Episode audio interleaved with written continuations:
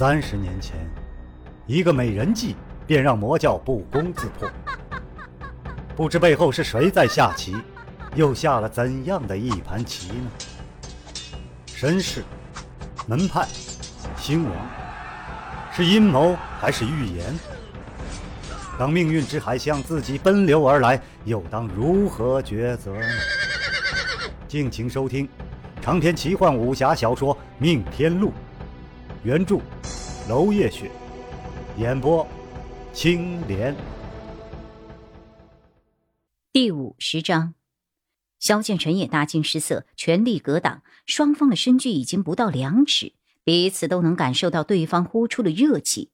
两人的虎口都在飞血，活活震裂，眼睛死死盯住对方，全力只在一剑。一声响，两剑相交，萧剑尘的断剑飞向了屋顶，削向了镇灵。镇灵们如遇到狂风的庄稼一般，成片倒伏，每一只都金光流耀，像是被撼动了湖水一般。仅仅一招，萧剑尘掌中的剑就断了。他败了，幸好秦任也没有余力继续进招。一阵轻轻的掌声，林军走了过来，含笑道：“真精彩。”他不知何时已经停止了吹笛。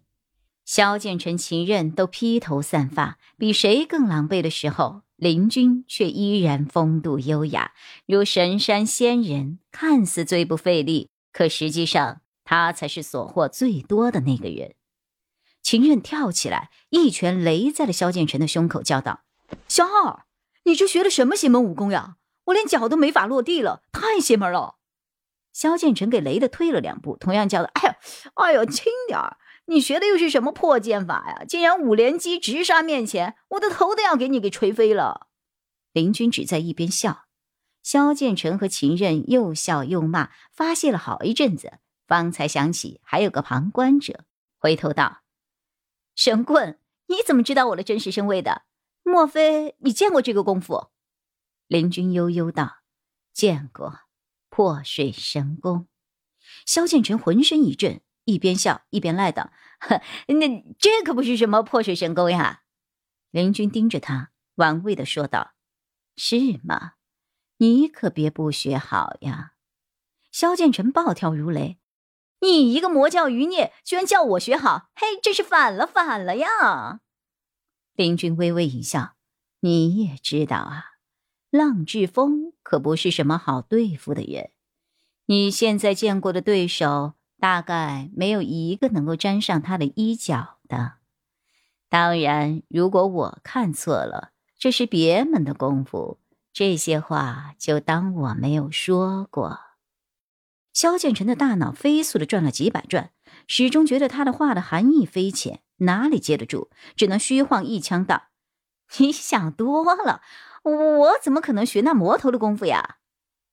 既然不是他的功夫，那没事了。”他转过头对秦任道：“秦任，那五招攻得好，只不过萧二功力尚浅。”你这次赢的是运气，秦韵差点跳起来叫道：“主子，这邪门功夫我是第一次见，吃亏了。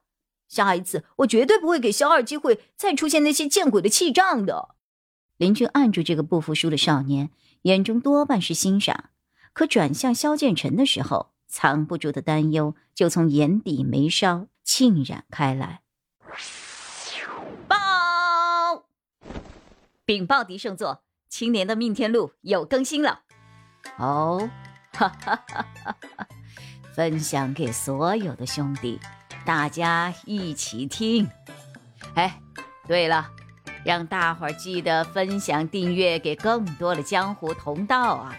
啊，哈哈哈哈哈！萧剑尘心虚道：“这真不是破水神功啊。”林君平静道。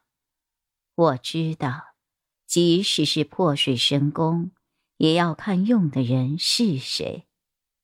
你之前见过这门功夫？破水神功是长生教教主才能修习的武功，历来神秘，从不外泄。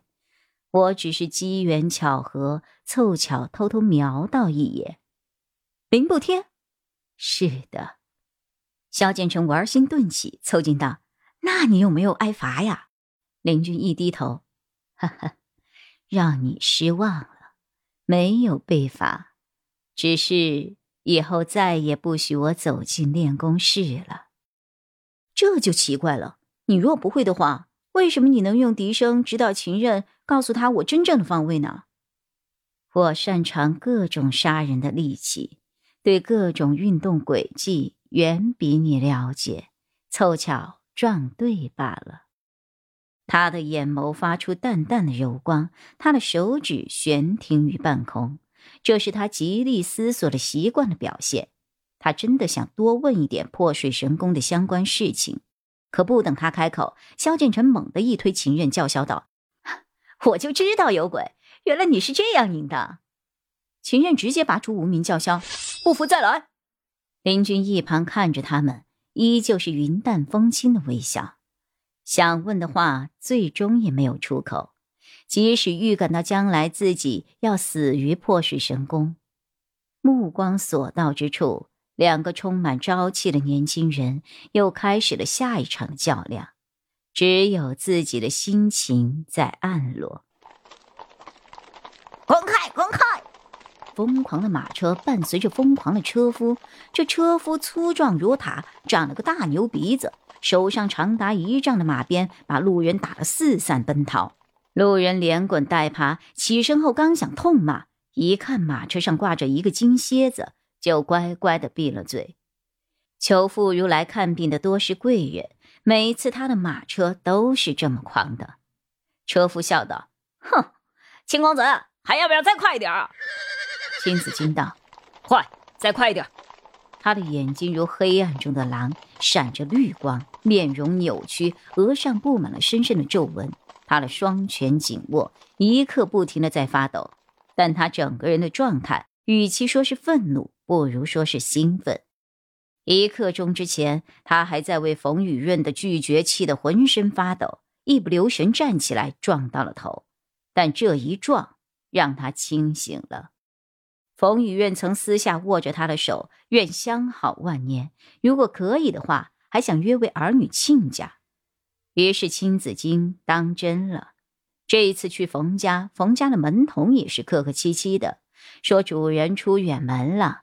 就把他安排在了就近的客栈，好酒好菜伺候着。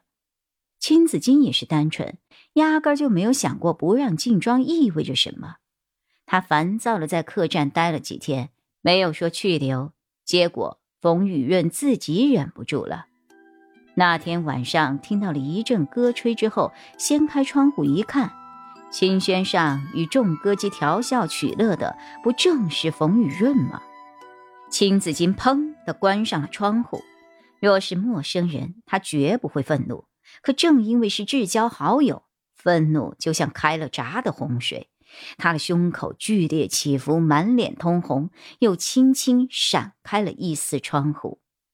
不会错的，就是冯雨润，一如既往的贴心。唯恐他看不清楚，还特地的绕着清轩点亮了十来盏灯，照得纤毫毕现，哀筝急管唱完了一整支小曲儿。青子金推开窗道：“唱得好，唱得好，赏你的！”一扬手，树皮锦缎从天而降，歌姬们一片惊呼，看着流光溢彩的上好蜀锦，看着楼上的俊美儿郎，一个个笑颜逐开，纷纷万福道。多谢官人赏赐，多谢官人赏赐。青子金看着手下一批批的扔着锦缎，毫不怜惜，反正都是妇孺来的。直到楼下聚集了一大群人，这眼看就要到宵禁时间了，再这样张扬，怕是要惊动官府了。